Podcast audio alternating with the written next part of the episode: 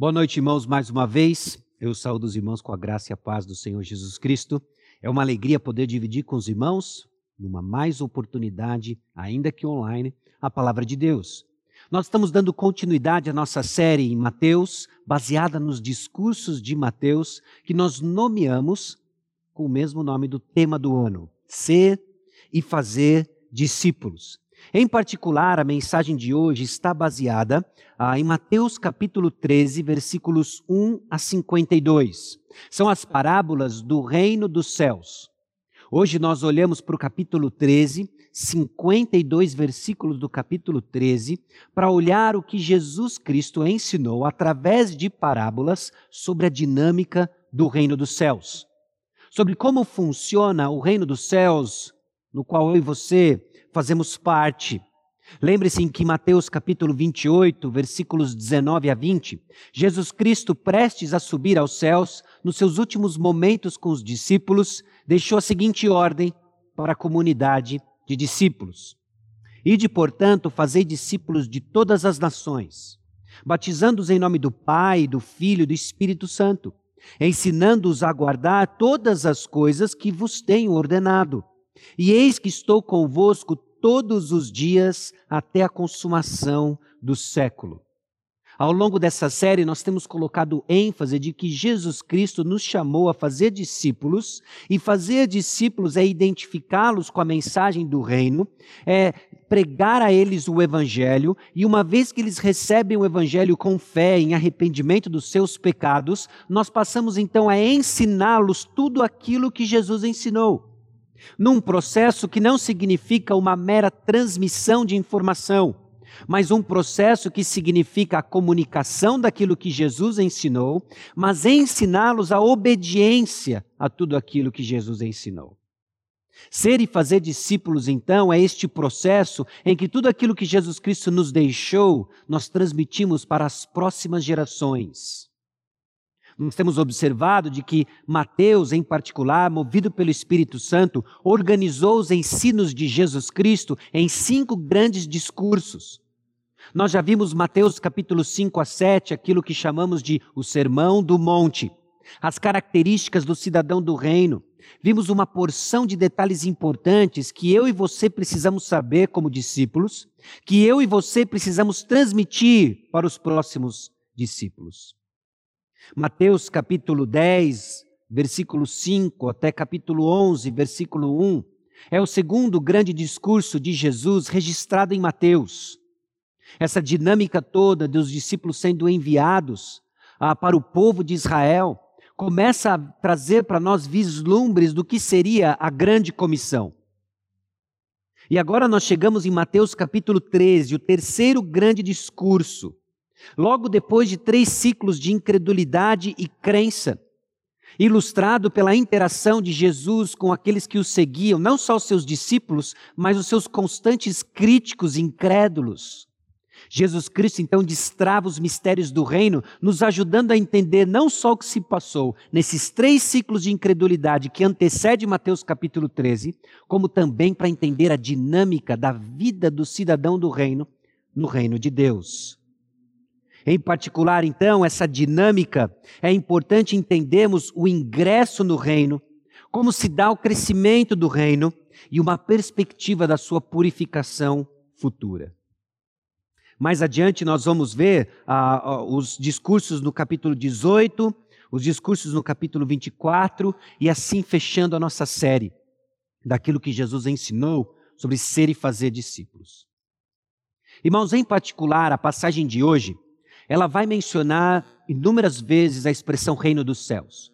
No início do nosso tempo, ao longo dessa série, no início da nossa série, nós trouxemos algumas definições, algumas características sobre o reino dos céus. E eu quero revisar com os irmãos. Eu quero que esse conceito esteja fresco na sua cabeça, conforme nós entramos nesse conjunto de oito parábolas para entendermos a dinâmica do reino de Deus. O reino dos céus ou o reino de Deus, tem dois aspectos muito importantes. O primeiro aspecto dele tem a ver com relação à sua natureza.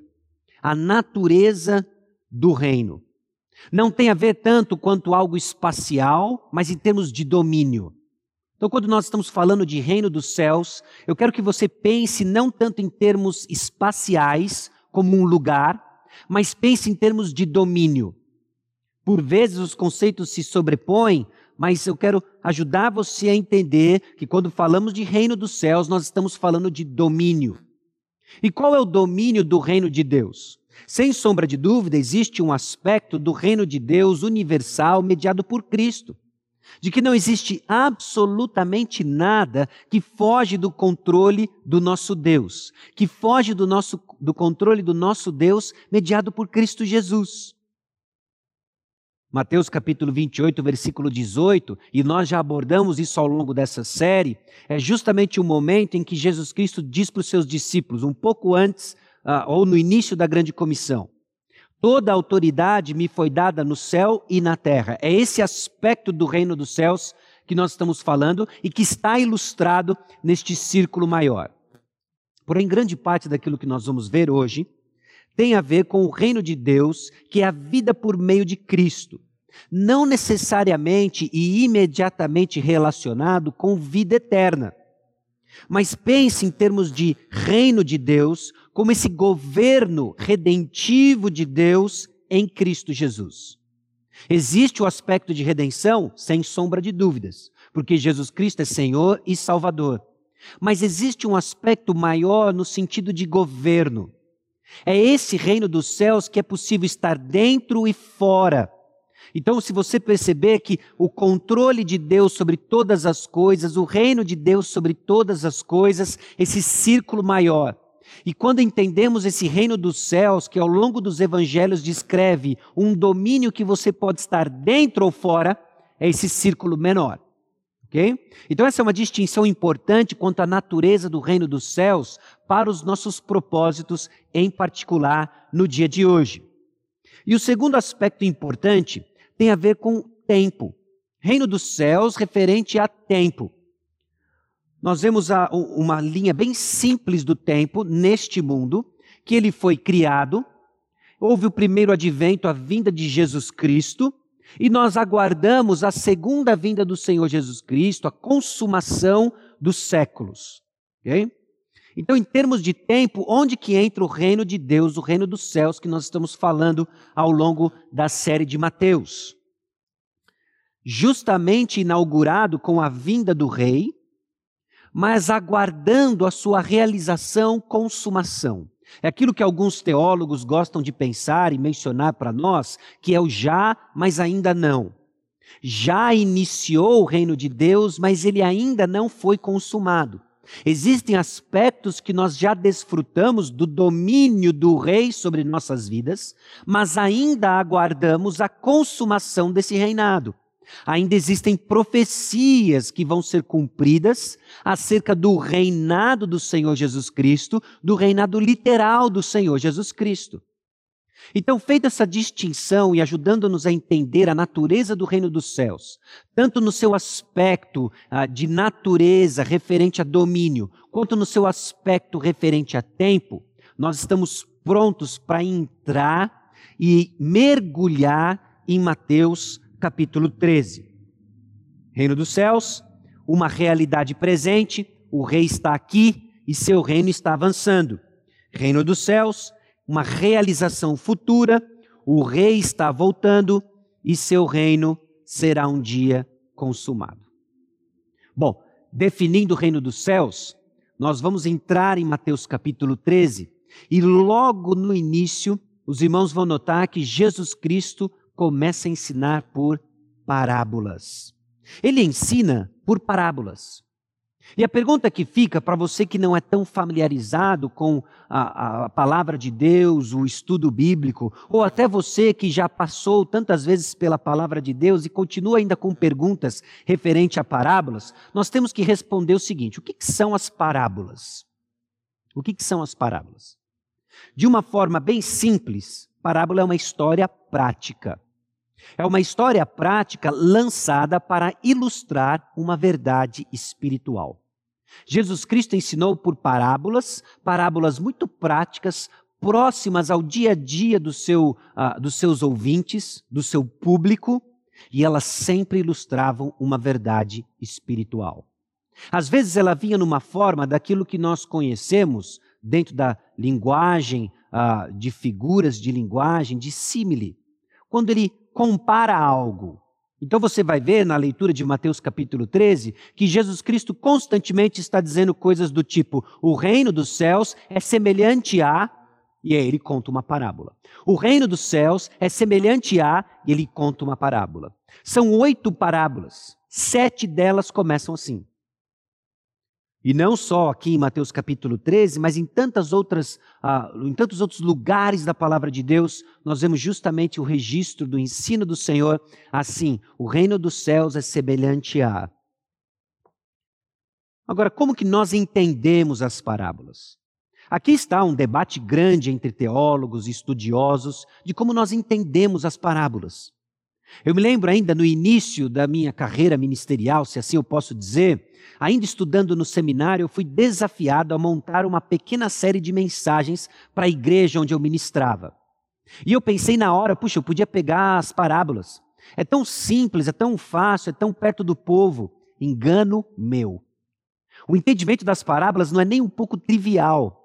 O problema é que eu só aprendi isso no meio dos meus estudos iniciais de que estudar parábolas é um desafio. Estudiosos divergem sobre como devemos interpretar parábolas. E eu quero trazer aqui para os irmãos três passos importantes para o entendimento de parábolas, e eu espero desmistificar para você a complexidade das parábolas, sem tirar o vislumbre da sua profundidade. Porque nós precisamos olhar as parábolas ilustrando verdades simples, mas profundas. Então considere o seguinte: muito cuidado para você não superinterpretar as parábolas.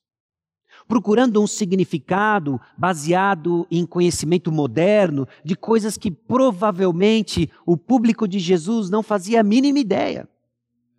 Nós somos craques em pegar curiosidades, aquilo parece que nos fascina, mas vamos lembrar, o ensino de Jesus era simples e a dificuldade no entendimento não estava no relacionamento intelectual das informações. Nós vamos ver que a dificuldade do entendimento estava numa condição espiritual dos corações. E isso faz muita diferença em como nós vamos interpretar as parábolas. Então, considere o perigo de que às vezes nós superinterpretamos, e a história da igreja é repleta de uma série de equívocos de interpretação de parábolas, de procura de detalhes que simplesmente acaba sendo uma forçação no texto bíblico. Bom, então nós vamos ouvir a partir da perspectiva do ouvinte. Jesus Cristo conta histórias referentes a situações do dia a dia, sim, com o objetivo de ser simples, um comunicador simples e direto. Nós queremos ouvir as parábolas na perspectiva do ouvinte. Não só isso, mas nós queremos procurar o ponto principal.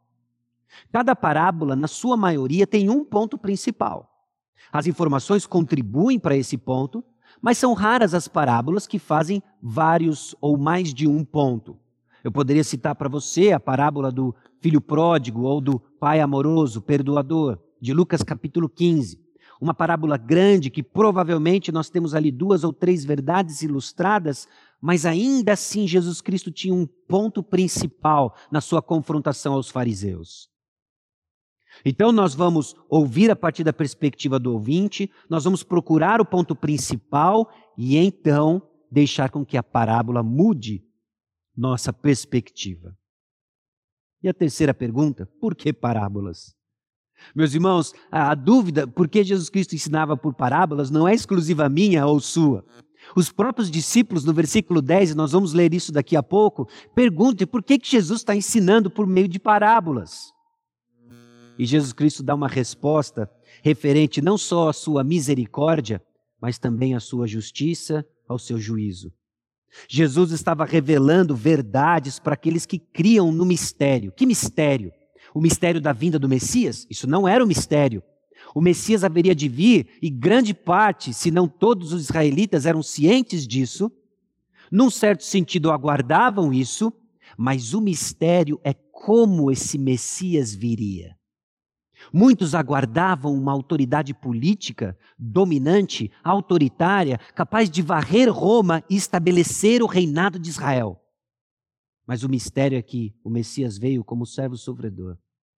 Ele não veio como leão, ele veio como cordeiro, para ser sacrificado no meu e no seu lugar. Então, parábolas foram ensinadas por Jesus Cristo para revelar os mistérios para aqueles que criam. Era misericórdia do Senhor. Quem tem ouvidos para ouvir, ouça. Ele foi e ensinou em parábolas para aqueles que creem percebam. Ele veio e ensinou em parábolas para que aqueles que não crescem tivessem os seus corações endurecidos. Aqueles que negavam o óbvio recebiam então juízo por meio do ensino das parábolas.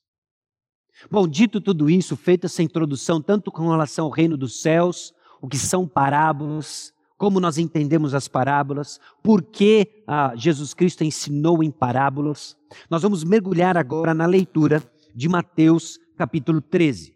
E eu vou pedir para você notar dois movimentos importantes para ajudar a organizar as informações, e são muitas nesse capítulo, na sua cabeça. O texto de Mateus capítulo 13 acontece em dois ambientes diferentes. Mateus capítulo 12 termina com Jesus interagindo com os discípulos, os seus seguidores, dentro da casa. Naquele dia, então, nós não sabemos se é exatamente no mesmo período de 24 horas, Jesus Cristo sai e ele vai para uma caminhada na praia, os seus seguidores, a multidão, vai atrás de Jesus Cristo, a tal ponto que ele não consegue ficar com eles ali na praia, ele entra num barco e ensina a partir do barco para a multidão que está na praia. Quatro parábolas são ensinadas nesse contexto. Jesus no barco, multidão na praia. Depois ele sai do barco, volta para casa e mais quatro parábolas são ensinadas. Então existe um ambiente do beira-mar, da beira-mar, e existe um ambiente de dentro de casa. E nesse contexto, Mateus capítulo 13 apresenta para nós oito parábolas. Oito parábolas que descrevem para nós a dinâmica do reino do reino dos céus. O reino dos céus é semelhante a, o reino dos céus é semelhante a. Algumas delas você vai notar que têm significados semelhantes e compõem conceitos importantes sobre o reino. Uma mesma verdade ilustrada em perspectivas diferentes que nos ajuda a ampliar o conhecimento sobre a dinâmica do reino. Verdades simples, que mudam a nossa perspectiva de como nós vamos encarar a tarefa de ser e fazer discípulos. Vamos ler Mateus capítulo 13, versículos 1 a 52. Naquele mesmo dia, saindo Jesus de casa, assentou-se à beira-mar, e grandes multidões se reuniram perto dele, de modo que entrou num barco e se assentou, e toda a multidão estava em pé na praia. E de muitas coisas lhe falou por parábolas e dizia: Eis que o semeador saiu a semear. E ao semear, uma parte caiu à beira do caminho, e vindo as aves, a comeram. Outra parte caiu em solo rochoso, onde a terra era pouca, e logo nasceu, visto não ser profunda a terra. Saindo, porém, o sol, a queimou, e porque não tinha raiz, secou-se. Outra caiu entre os espinhos, e os espinhos cresceram e a sufocaram. Outra, enfim, caiu em boa terra e deu fruto, a cem, a sessenta e a trinta por um. Quem tem ouvidos para ouvir, ouça. Então se aproximaram os discípulos e lhe perguntaram: Por que lhes falas por parábolas? Ao que respondeu: Porque a vós outros é dado conhecer os mistérios do reino dos céus, mas àqueles não lhes é isso concedido. Pois ao que tem se lhe dará, e terá em abundância, mas ao que não tem, até o que tem lhe será tirado. Por isso lhes falo por parábolas, porque vendo não veem, e ouvindo não ouvem, nem entendem. De sorte que neles se cumprem a profecia de Isaías. Ouvireis com os ouvidos e de nenhum modo entendereis. Vereis com os olhos e de nenhum modo percebereis.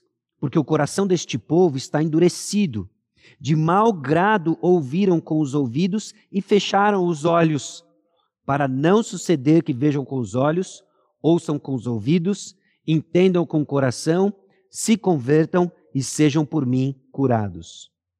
Bem-aventurados, porém, os vossos olhos, porque veem, e os vossos ouvidos, porque ouvem. Pois em verdade vos digo que muitos profetas e justos desejaram ver o que vedes e não viram, e ouvir o que ouvis e não ouviram.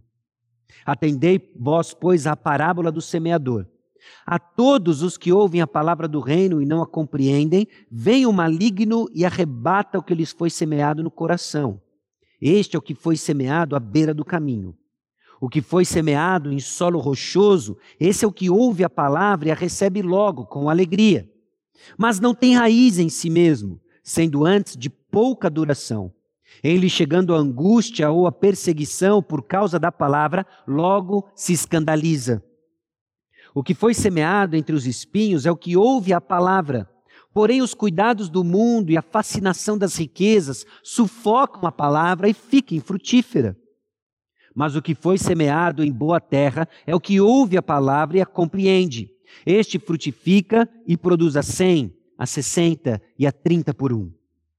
Outra parábola lhes propôs, dizendo: O reino dos céus é semelhante a um homem que semeou boa semente no seu campo. Mas enquanto os homens dormiam, veio o inimigo dele, semeou o joio no meio do trigo e retirou-se. E quando a erva cresceu e produziu fruto, apareceu também o joio. Então, vindo os servos do dono da casa, lhe disseram: Senhor, não semeaste boa semente no teu campo? De onde, pois, de onde vem, pois, o joio? Ele, porém, lhes respondeu: Um inimigo fez isso. Mas os servos lhe perguntaram: Queres que vamos e arranquemos o joio? Não, replicou ele, para que ao semear, ao separar o joio, não arranqueis também com ele o trigo. Deixai-os crescer juntos até a colheita, e no tempo da colheita direi aos ceifeiros: Ajuntai primeiro o joio, atai-o em feixes para ser queimado, mas o trigo recolhei no meu celeiro.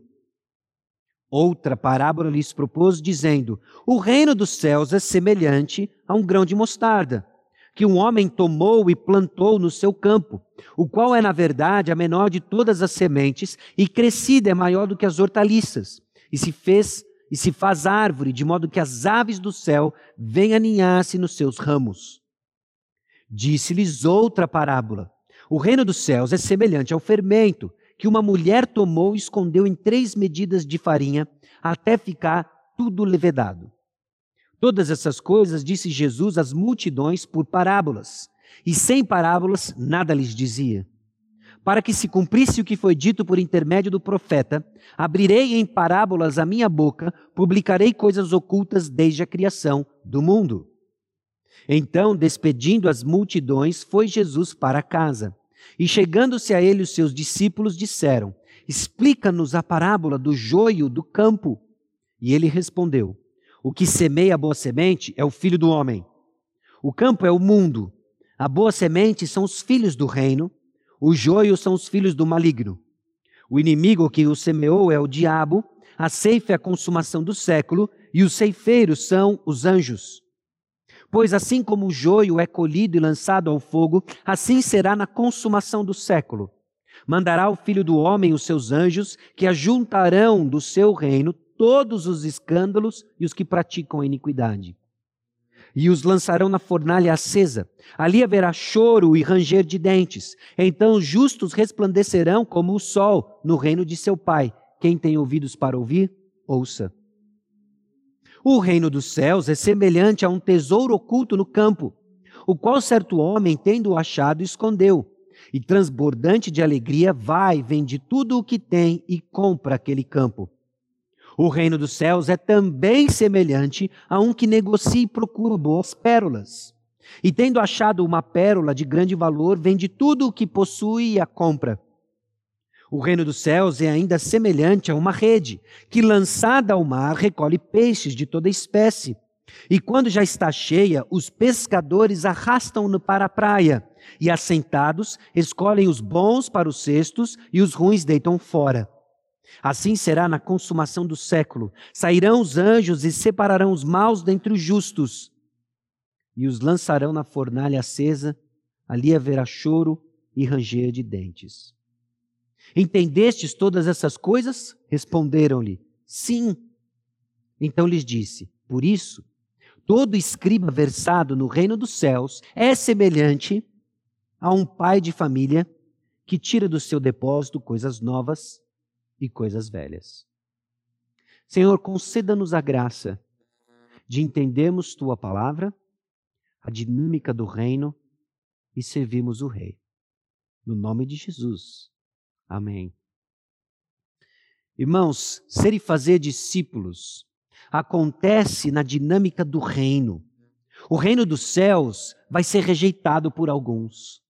Uma das coisas que nós vamos ver na combinação dessas oito parábolas é que o reino dos céus vai ser rejeitado por alguns. Mas o reino dos céus cumpre o seu propósito no mundo, cumpre o seu propósito e um dia será consumado. Jesus Cristo voltará, irá consumar o seu reino, num contexto em que vai haver julgamento para os que não creem e vida eterna para os que creem. O que eu quero propor para os irmãos é que ser e fazer discípulos é dinâmica do reino dos céus, com seu início pela fé nos mistérios do rei, crescimento na força do rei e julgamento pela justiça do rei. Conforme nós nos engajamos na tarefa de ser e fazer discípulos, é importante ajustarmos nossas expectativas de como será a dinâmica de todo esse processo. Sabendo que ele se dá início em nossa história individual com fé na mensagem do Rei Sabendo que neste processo de crescimento existe confusão de quem é de fato trigo e quem são os joios, quem é peixe bom, quem é quem não presta. Ah, vai haver confusão. Mas uma coisa é certa: a consumação desse reino vai ser feito com a justiça do rei, com aquele que vai distinguir quem são os seus, e então gozaremos de perfeita comunhão com o nosso Deus. Mateus capítulo 13 nos ajuda a entender isso. E de cara nessa dinâmica do reino, é importante reconhecermos que a recepção da mensagem é o início de tudo. Jesus Cristo começa a ensinar as características do reino com uma parábola que mostra o início do ingresso nesse domínio redentivo, nessa submissão a Jesus Cristo como Rei, Senhor e Salvador. A parábola do semeador, como Jesus chamou, a parábola dos solos, como nós entendemos, porque a característica que muda de cada uma das situações é justamente o solo, nos ajuda a entender que nessa dinâmica vão haver respostas diferentes à mensagem do Evangelho. Pare e pensa a loucura que é a interação dentro da igreja. Pare e pensa a confusão que é muitas vezes falarmos do reino de Deus, quando nós vemos pessoas respondendo a mensagem de maneiras tão diferentes. A mesma mensagem, o mesmo semeador, Jesus Cristo, e nós vemos respostas diferentes. Jesus Cristo nos ajuda a entender de que existe um tipo de solo, esse solo seco, esse solo que caiu na beira do caminho, que as aves vêm e arrebatam a semente, ilustra para nós o coração duro. Alguns vão responder aos ensinos de Jesus com confusão e rapidamente vão esquecer a mensagem. Se nós vamos entender este processo de ser e fazer discípulos, nós também precisamos ajustar nossas expectativas. Porque, meus irmãos, alguns vão ouvir, vão ficar confusos e rapidamente vão esquecer da palavra de Deus. Não vão dar ouvidos, não vão ser aqueles que têm ouvidos para ouvir. E essa é a dinâmica do reino, isso faz parte do início da nossa jornada de ser e fazer discípulos de que não vai ser simplesmente uma colheita de 100%, no sentido de que cada palavra pronunciada é uma alma resgatada. Porque a dinâmica do reino não funciona assim. Jesus Cristo está nos ensinando como que funciona essa resposta do coração humano à mensagem do evangelho. Alguns vão ter um coração duro. Outros vão responder aos ensinos de Jesus com empolgação superficial. Eles ficam empolgados, porque a mensagem do reino de Deus causa empolgação. É fascinante saber que existe um Deus em algum lugar que se importa comigo, que me ama, que me aceita como eu sou. Mas quando o discurso do amor de Deus começa a mostrar a sua a, a, a verdade atrelada à mensagem do Evangelho. Começa a mostrar o custo, as perseguições. Nós vemos que alguns respondem com um coração superficial. De que esse solo rochoso, esse solo sem muito nutriente, dá um pouquinho de sinal de empolgação e logo se vai. Alguns vão responder aos ensinos de Jesus com um compromisso parcial, mas vão dar a Jesus o segundo lugar. São aqueles que têm um coração dividido, que eles têm um olho em Cristo Jesus, talvez eles até abracem com mais entusiasmo do que aqueles que têm um coração superficial, mas esse coração dividido vai custar a sua vitalidade espiritual porque os espinhos vão sufocar o seu crescimento. Mas há daqueles que vão receber com alegria, que vão frutificar, de acordo com o que Jesus diz, a 100, a 60 e a 30 por um. A perspectiva de que está dentro dessa dinâmica abençoada do reino dos céus implica em reprodução dos discípulos de Jesus. Este é o coração frutífero. Alguns que vão responder com compreensão e serão transformados numa vida, com viver de uma vida justa. Irmãos, na dinâmica do reino de Deus, a recepção da mensagem é o início de tudo. E por tudo aqui, o que, que eu quero dizer?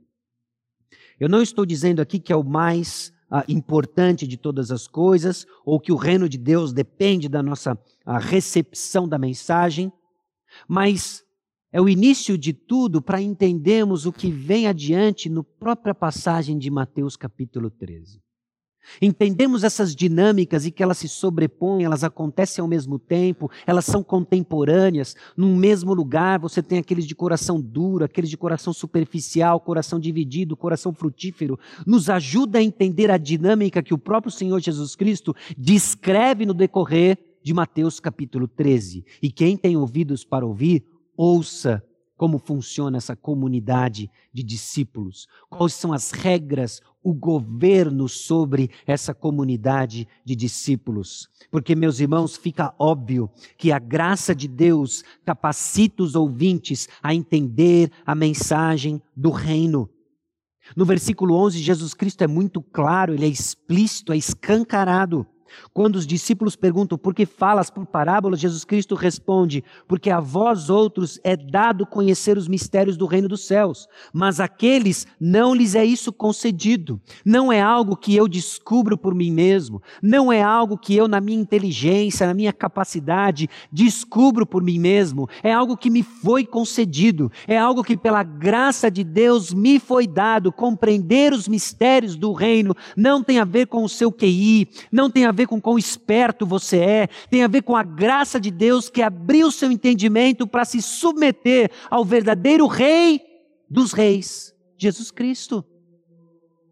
Então perceba que a recepção da mensagem é o início de tudo, convictos de que é a graça de Deus que incapacita e de que sim, nós lidamos com um solo duro, um solo duvidoso, um solo dividido, corações que estão endurecidos, corações divididos, corações superficiais, mas saiba que se por algum, alguma razão existe para que seja um solo frutífero, é a graça de Deus. A dureza dos pecadores, então, impede que eles entendam a mensagem do reino. Jesus Cristo afirma isso, inclusive, no versículo 13. Por isso lhes falo por parábolas, porque vendo não veem, ouvido não ouvem, nem entendem. A princípio parece que são duas declarações que se excluem, que se contradizem, mas a Bíblia afirma os dois. Se eu e você entendemos algo pela graça de Deus, se alguém está ah, impedido de ver algo por causa do seu pecado, e nós vamos afirmar os dois para dizer para os pecadores: arrependa-se dos seus pecados, para dizer para os pecadores salvos e redimidos: glória a Deus, e assim é que nós vamos caminhando na dinâmica do reino. Também é verdade que aqueles que rejeitam a mensagem frequentemente perdem a oportunidade. Aqui, meus irmãos, é a urgência da mensagem. Aqui, visitante, meu amigo, é a urgência da mensagem. A mensagem que chega a você agora por meio eletrônico, por meio ah, da internet, online, de que Jesus Cristo ele é o rei, de que Jesus Cristo é Senhor e Salvador, de que ele tem domínio sobre todas as coisas e está nos chamando ao arrependimento. Quem tem ouvidos para ouvir, ouça. A mensagem chegou a você, não rejeite, porque para aqueles que rejeitam até o que tem lhe será tirado. Deus é misericordioso, Ele é misericordioso. Quanto dura a misericórdia de Deus? Ela é infinita, ela é eterna. Quando Deus diz basta e exerce a sua justiça, eu não sei. Por isso, hoje é dia de arrependimento. E testemunhar o mistério de Jesus e ouvir seus ensinos é um privilégio. Um privilégio que profetas e justos, versículo 17 do capítulo 13, desejaram ver o que os discípulos viram, desejaram ouvir o que eles ouviram e não ouviram. Desejavam ouvir o que eu e você estamos ouvindo pela proclamação da palavra revelada a nós. É um privilégio ouvir de Jesus Cristo. Percebe então como a recepção da mensagem é o início dessa dinâmica e é a partir daqui agora que Jesus Cristo começa a nos ensinar como que funciona dentro do reino. A identificação final dos súditos compete ao rei. Tanto a parábola do joio quanto a parábola da rede a parábola do joio, que inicia no versículo 24 até o versículo 30, é explicada depois em particular para os discípulos dentro de casa, nos versículos 36 a 43. E assim como a parábola da rede, nos versículos 47 a 50, trazem para nós elementos importantes sobre como funciona o reino de Deus. E o primeiro deles é um tanto quanto assustador, mas respeitando o próprio conteúdo da palavra de Deus, nós não podemos e devemos evitá-lo. Nem todos os que dizem que são, de fato o são. Nem todos aqueles que estão no meio da comunidade do Senhor Jesus Cristo, nem todos aqueles que se dizem pertencentes ao reino de Deus, são de fato pertencentes ao reino de Deus. Na parábola do trigo e do joio, Jesus Cristo deixa isso claro, mostrando e apontando dois elementos que dificilmente se distinguem simplesmente pelo seu olhar. A semelhança é tanta que, inclusive, quando os discípulos falam, olha, você, os trabalhadores falam, vocês querem que a gente que a gente tire isso? Não, não, não, não, não tira, porque vocês vão fazer confusão. Vocês vão fazer confusão. A separação acontece no tempo de colheita. A mesma coisa com a ideia da, da rede que puxa para a praia todos aqueles peixes bons, ruins. E a separação se dá no julgamento do rei. Falsa confissão de fé é um tema comum. Nós já passamos por isso no, no término do Sermão do Monte, em Mateus capítulo 7, versículos 21 a 23. Isso se torna verdade, isso continua sendo verdade ao longo da, da igreja primitiva, 1 João capítulo 2, versículo 19. Que alguns que pareciam ser seguidores de Jesus já estavam infiltrando com ensinos di diferentes da palavra e não pertenciam à comunidade numa comunidade como a nossa, no tamanho da nossa igreja, é com temor e tristeza. Nós precisamos abrir os olhos e reconhecer que alguns não são quem de fato eles dizem ser. E quando nós saberemos? Às vezes, ao longo da nossa jornada, pistas são dadas. Às vezes, ao longo da nossa jornada, o processo de disciplina que nós somos chamados a obediência, a aplicação em obediente, mostra que alguns que diziam que eram não, se, não vivem mais como tais. Mas de forma última, vai ser no julgamento, na consumação do século. Aí sim, aquele que conhece todas as coisas, aquele que discerne corações, vai separar o joio do trigo, vai separar peixes bons dos peixes ruins ainda dentro dessas duas parábolas, nós começamos a compreender um pouco mais da dinâmica do reino, de que Deus é a fonte do bem e Satanás é a fonte de todo o mal. Deus ele é a fonte do bem através do evangelho e Satanás é a fonte de todo o mal através da tentação. No meio do reino que nós vamos ver de trigo e joio, é que a fonte do bem do trigo é o evangelho, é o fruto que vem por meio de crer no evangelho de que o fruto ruim é atividade satânica no nosso meio por meio da tentação, de que esse bem e mal irão coexistir até a volta de Jesus. Isso não é simplesmente fatalismo, mas é entendermos a natureza do reino dos céus, ainda aguardando a consumação com a vinda do Rei dos Reis, com a volta do Rei dos Reis. Até lá, meus irmãos, o bem e o mal vão coexistir. Então aperte os cintos, porque nessa tarefa de ser e fazer discípulos, nós vamos jogar a rede, nós vamos puxar, vai vir bênçãos, vão vir peixes e vão vir coisa ruim. De que nesse campo todo em que nós estamos semeando, vai crescer trigo, vai ser bênção, mas vai ter joio. E quando que nós vamos estar finalmente livres disso? Bom, antes de fazer essa pergunta, nós temos que nos certificar de que nós estamos no lado certo. E que Deus use essa mensagem, inclusive, para trabalhar em nós uma confrontação honesta, uma confrontação honesta da natureza do nosso coração. E que Deus nos conceda ouvidos para ouvir, para crescermos como discípulos fiéis e assim comunicar com precisão a palavra de Deus, chamando mais e comunicando exatamente essa mensagem. Jesus Cristo quer que os seus discípulos saibam disso. Como que nós sabemos? Porque Mateus, movido pelo Espírito Santo, registrou isso. E é Jesus quem vai separar o bom e o mal e dar a eles destinos diferentes. Não somos nós que mandamos pessoas para o inferno ou para o céu, óbvio. É o Rei dos Reis. A Ele quem devemos temer. É Ele que tem o destino e a nossa eternidade em Suas mãos. E que na graça dele revelou a Sua palavra, que aponta para nós um Salvador, Jesus Cristo. Quem tem ouvidos para ouvir, ouça. Porque quem identifica os súditos é Jesus Cristo, o Rei.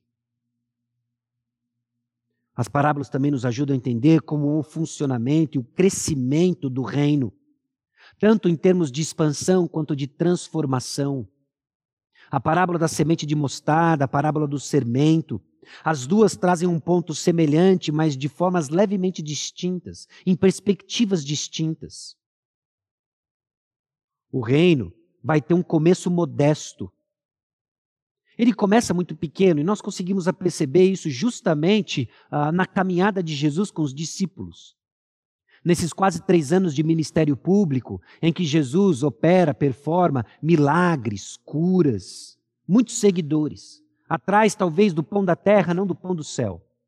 Jesus Cristo trabalha na vida de doze homens, um deles o trai, o outro o nega, todos fogem.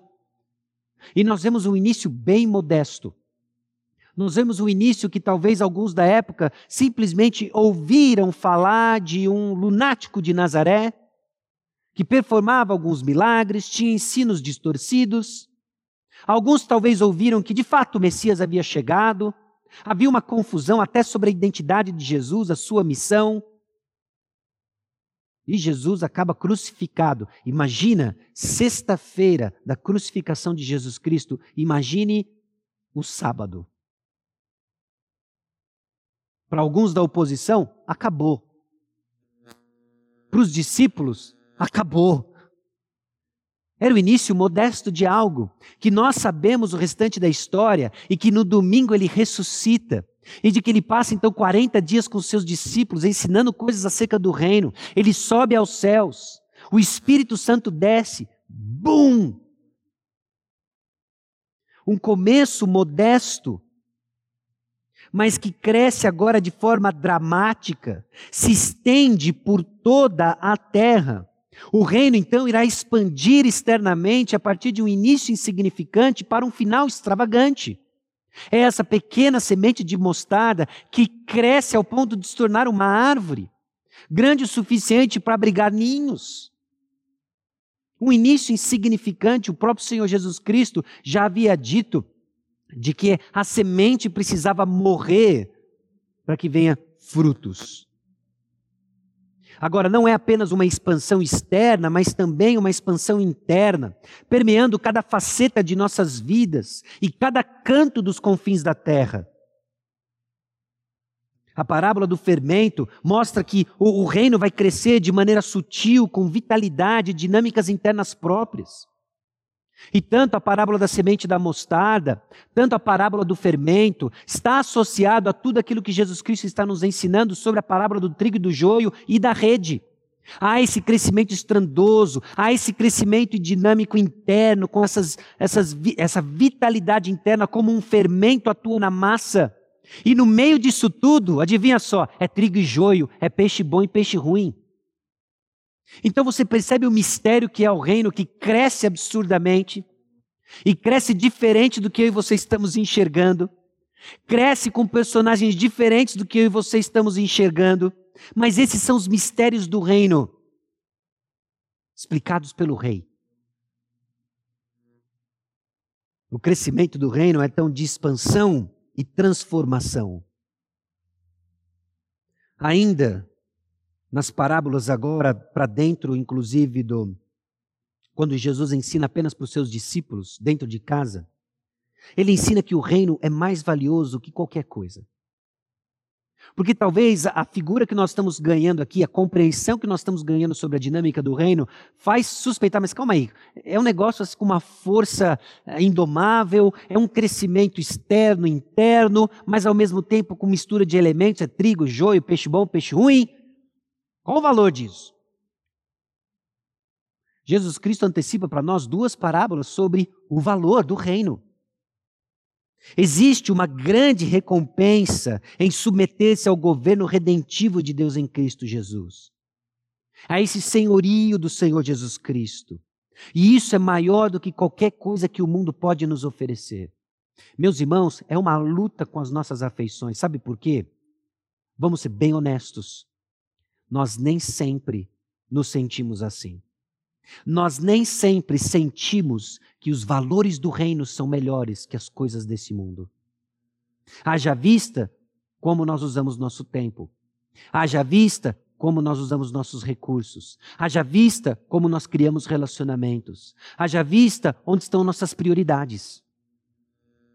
Mas Jesus Cristo aqui nos ensina de que o reino é de grande valor mais valioso do que qualquer coisa que você pode imaginar. Ao ponto, inclusive, de estarmos dispostos a perder tudo. Esse homem, ele é surpreendido por um tesouro no campo. Um tesouro oculto.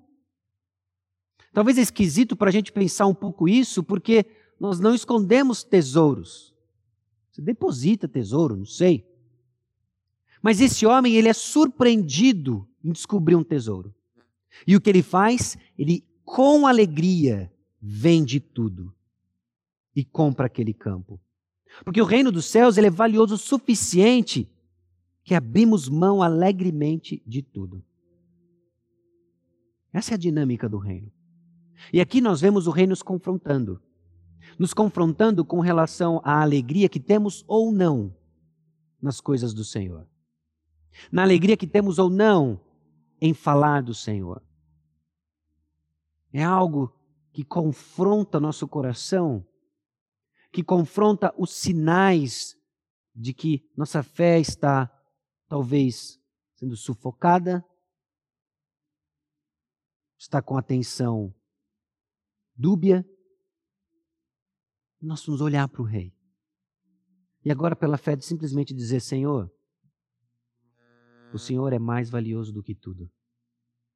As coisas do Senhor são mais valiosas do que tudo. Ensina no Senhor a pagar o preço. Ensina no Senhor a viver de coração totalmente entregue ao Senhor. E que nas trivialidades e banalidades da vida, quando vemos que ainda estamos muito mais interessados no nosso conforto, na nossa paz, haja, Senhor, com graça e misericórdia nos conduzindo como súditos fiéis, prontos para vender tudo com alegria, A parábola das pérolas nos ensina, inclusive, de que ainda aqueles que estão buscando são surpreendidos com o valor do reino dos céus. Você pode ser surpreendido com ele, você pode estar buscando viver para o Senhor e ainda assim ser surpreendido com o valor do reino dos céus. Mateus capítulo 13, olhando numa tacada só, é óbvio que tem uma porção de detalhes que passam despercebidos, precisam passar despercebidos por causa do nosso tempo aqui, mas olharmos a mensagem por trás de cada uma dessas parábolas nos ajuda a pintar a dinâmica do reino dos céus, sendo realistas e ao mesmo tempo deslumbrando quão magnífico, magnífico é o plano do nosso Deus. Por isso que o apóstolo Paulo diz: sim, deveras considero tudo como perda por causa da sublimidade do conhecimento de Cristo Jesus, meu Senhor, por amor do qual perdi todas as coisas e as considero como refúgio para ganhar a Cristo. Que o Senhor nos, nos conceda a graça de entender a simples verdade por trás dessas duas parábolas em particular, de Filipenses capítulo 3, versículo 8, e a graça de simplesmente vivemos assim. E em quinto lugar, Ser súdito do reino envolve falar das coisas do rei com precisão. É a última pequena parábola da passagem de Mateus capítulo 13, nos versículos 51 e 52. Todo escriba versado no reino dos céus é semelhante a um pai de família que tira do seu depósito coisas novas e coisas velhas. O tesouro do discípulo é entender os segredos da antiga aliança revelados na nova aliança. Existem aspectos, meus irmãos, da palavra de Deus que são difíceis de entender. Mas nós somos chamados, como súbditos do Rei, a mergulhar nesses mistérios agora dados para nós, revelados a nós, que não se trata meramente de uma atividade intelectual, mas um desfrute da bênção espiritual de conhecer o Senhor, de entendermos como a palavra de Deus é um livro único, unido, que conta uma única história através de inúmeras histórias, nos educando para viver dentro desse reino, a entender essas dinâmicas para a glória de Deus. Assim como então o escriba fiel, o discípulo não entende as coisas do reino apenas para si, mas para transmitir. A expectativa de Jesus ao ensinar seus discípulos era sempre foi deles serem pescadores de homens. Então esse escriba fiel, versado na escritura, que tira dos tesouros coisas antigas, coisas novas, ele deve ser capaz de viver em equilíbrio, entendendo continuidades ao longo da escritura. Como nós olhamos para o Antigo Testamento, vislumbrando a antecipação que os autores tinham para aquilo que nós conhecemos no Novo Testamento. Reconhecendo que existiam coisas diferentes, existem coisas que são iguais. Esse relacionamento de continuidade, descontinuidade, que vai forçar em nós o crescimento em maturidade, a crescer numa visão mais ampla e profunda da vida no reino dos céus, e melhor ainda, a conhecer o nosso Rei e relacionar-se com Ele de maneira amorosa e verdadeira. Porque nós estamos crescendo na compreensão da palavra. Então, a dinâmica do reino não é uma atividade meramente intelectual. Não se trata de descobrirmos informações meramente num exercício intelectual. Mas os mistérios foram revelados para nós, a nós, por meio de uma intervenção espiritual. E agora nós olhamos para o texto bíblico e começamos a deslumbrar as verdades da parábola e somos convidados agora a deixar com que elas mudem a nossa perspectiva no dia a dia. Como que a dinâmica do reino apresentada em Mateus capítulo 13 muda sua expectativa referente à igreja? Referente a viver debaixo do domínio do Senhor Jesus Cristo, o domínio redentivo do Senhor Jesus Cristo, que não pode ser desfrutado fora da comunidade redentiva de Jesus, igreja. De que domingo após domingo, homens separados por Deus abrem a palavra de Deus e colocam o cetro do reino de Jesus Cristo, proclamando como deve ser, como nós devemos viver Então nós somos chamados agora a perceber essa dinâmica toda, a perceber que é possível parecer que sou, mas não sou. É possível entender que eu perdi o vislumbre do valor do reino. É possível eu perder a, a, o senso de missão, de que ele está avançando, está crescendo, e eu não faço parte disso.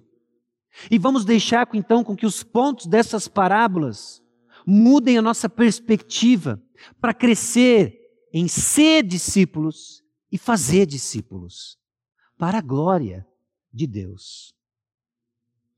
Irmãos, a recepção da mensagem é o início de tudo. Como você está recebendo a mensagem? Você está recebendo a mensagem com humildade, ouvidos atentos, coração aberto? Não endureça o seu coração. Não cresça em superficialidade. Não divida o seu coração. Olhos fixos em Jesus. A identificação final, então, dos súditos, quem é quem, compete a Jesus Cristo. Nós somos chamados a exercer fidelidade ao que diz a palavra de Deus em termos de disciplina eclesiástica, a disciplina da igreja. Mas de forma última, quem diz quem é quem é o Senhor.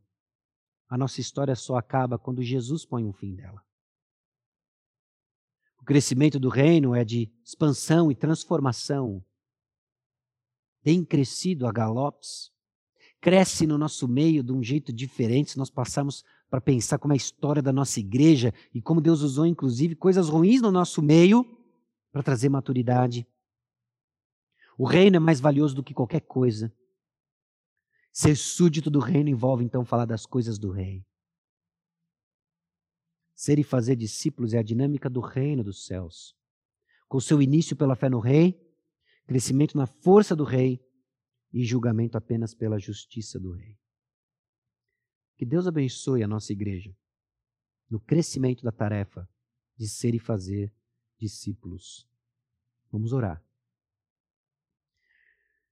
Senhor, nosso Deus e Pai, nós somos gratos ao Senhor pela tua palavra, gratos a Deus de que o Senhor, na sua sabedoria, no seu poder, deixou escrita para nós revelação de mistérios que estavam escondidos para gerações e gerações que nos antecederam. Então, com os olhos abertos agora, nós reconhecemos Jesus Cristo como Senhor e Salvador, Rei Supremo, Confessamos a Deus que por vezes vivemos edificando nossos próprios reinos, tem misericórdia de nós. Longe de nós um coração endurecido, longe de nós um coração superficial, longe de nós um coração dividido. Conceda-nos a graça, ó Deus, de um coração fértil, fiel, que vai produzir a cem por um, sessenta por um, trinta por um. E assim, ó Deus, sermos conhecidos como uma comunidade salva por Jesus Cristo não para o conhecimento, não para a glória da Maranata, longe de nós isso, mas para o conhecimento e para a glória de Deus. É no nome precioso de Jesus que nós oramos, nosso Senhor e Salvador, Rei Supremo. Amém. Deus abençoe você.